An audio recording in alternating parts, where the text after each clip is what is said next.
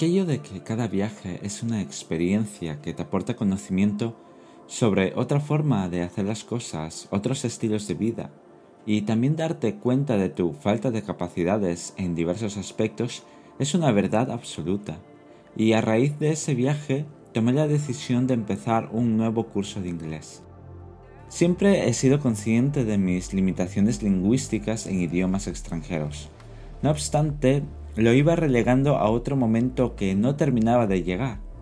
Además, me parecía que mi conocimiento escrito era suficiente para mi estilo de vida. Pero cuando la vida te presenta un nuevo escenario, recibes ese golpe de realidad muy necesario para despertar de tu ilusión. De esa manera me di cuenta de que mi nivel de conversación era muy básico, y tuve que pasar un par de días de viaje casi sin hablar todo lo que yo hubiera querido. Así fue como a finales de agosto, paseando por una calle estrecha, encontré una academia de inglés. Entré a pedir información y valorar si me lo podía permitir. Creo que todavía no tenían los cursos muy bien preparados, por lo tanto no había un horario de clase, ni niveles, ni precio. Lo que sí pudieron informarme es la metodología que utilizaban, y con eso me fue suficiente para apuntarme. Dejé mis datos y también un horario adecuado para mí, el cual tenía que acordarse con el resto de alumnos que también estaban interesados. Al día siguiente volví para hacer la prueba de nivel y encuadrarme dentro de un determinado grupo. De esta manera el profesor valoró tanto mi nivel escrito como oral, y me dijo que lo mejor sería reforzar la conversación mientras la gramática y vocabulario pasaban a un segundo plano. Estuve de acuerdo con su idea porque lo que yo deseaba era poder mantener una conversación fluida con amigos y demás personas que he ido conociendo estos últimos meses. Tengo que reconocer que desde esa primera entrevista el lugar me iba gustando cada vez más. Puede que mi ilusión por empezar algo nuevo tenga que ver con esa sensación.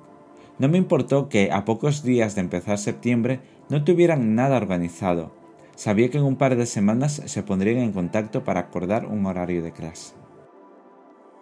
A las dos semanas me llamaron para saber si podía empezar el lunes siguiente, en el horario que yo había mencionado.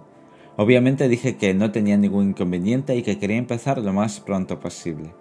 Así que llegado el lunes, nos presentamos a cinco personas. Tengo que mencionar que las presentaciones casi nunca me suelen gustar, porque no sé qué decir sobre mí más allá de mis datos personales y alguna que otra característica. Pero si tengo que explicar mis talentos, mi forma de divertirme o habilidades, me pierdo en mis ideas. Sin embargo, al estar rodeado de pocas personas, comenté mi motivo principal para estar allí. Creo que eso gustó porque luego el profesor comenzó a preguntar nuestras razones para asistir a sus clases. Por otra parte, esa primera clase me sirvió para controlar un poco mi timidez, porque al finalizar, entre los compañeros opinamos que era la primera clase en la que más habíamos hablado, y solo era la presentación. El profesor nos dijo que todas las clases serían así, más enfocadas en conversar y una pequeña parte para gramática y vocabulario, porque en realidad lo más complicado es atreverse a mantener una conversación. Y esa ha sido la tónica de todas las clases en las cuales hemos hablado de temas varios como la adolescencia y su rebeldía, o nuestra manera de pasar un fin de semana, o hablar sobre aquellas cosas que nos hacen felices. Hemos creado sin darnos cuenta un espacio abierto para hablar sin preocuparnos por si lo hacemos de manera perfecta o no. Estamos aprendiendo a comunicarnos y es normal que cometamos muchos errores en esta etapa. Lo importante es transmitir esas ideas que tenemos sobre diversos temas y empezar un debate. Y tengo que reconocer que ya no me cuesta empezar a hablar como antes. Incluso creo que soy muy participativo en clase. Y eso es algo muy extraño, porque no me gustaba aportar nada en ninguna clase por miedo a estar equivocado y no parecer tan inteligente como los demás. Esas cualidades provocan que la hora de clase se me haga muy corta y al finalizar salgo con una sensación de felicidad extraña, tanto que me veo en la obligación de contar a alguien lo que he aprendido durante esa hora. Y también ha provocado un cambio en mi rutina, lo cual está bastante bien porque después de la clase me tomo un café yo solo y me pongo a pensar en lo sencillo que es participar cuando el entorno es motivador y no juzga la ignorancia. Al contrario, me anima a estudiar y superar todas esas barreras que me impedían aprender un idioma en condiciones. Creo que en el mes que llevo en la academia he hablado, opinado, debatido, más que en todo un año de clases en una academia, con una metodología más clásica.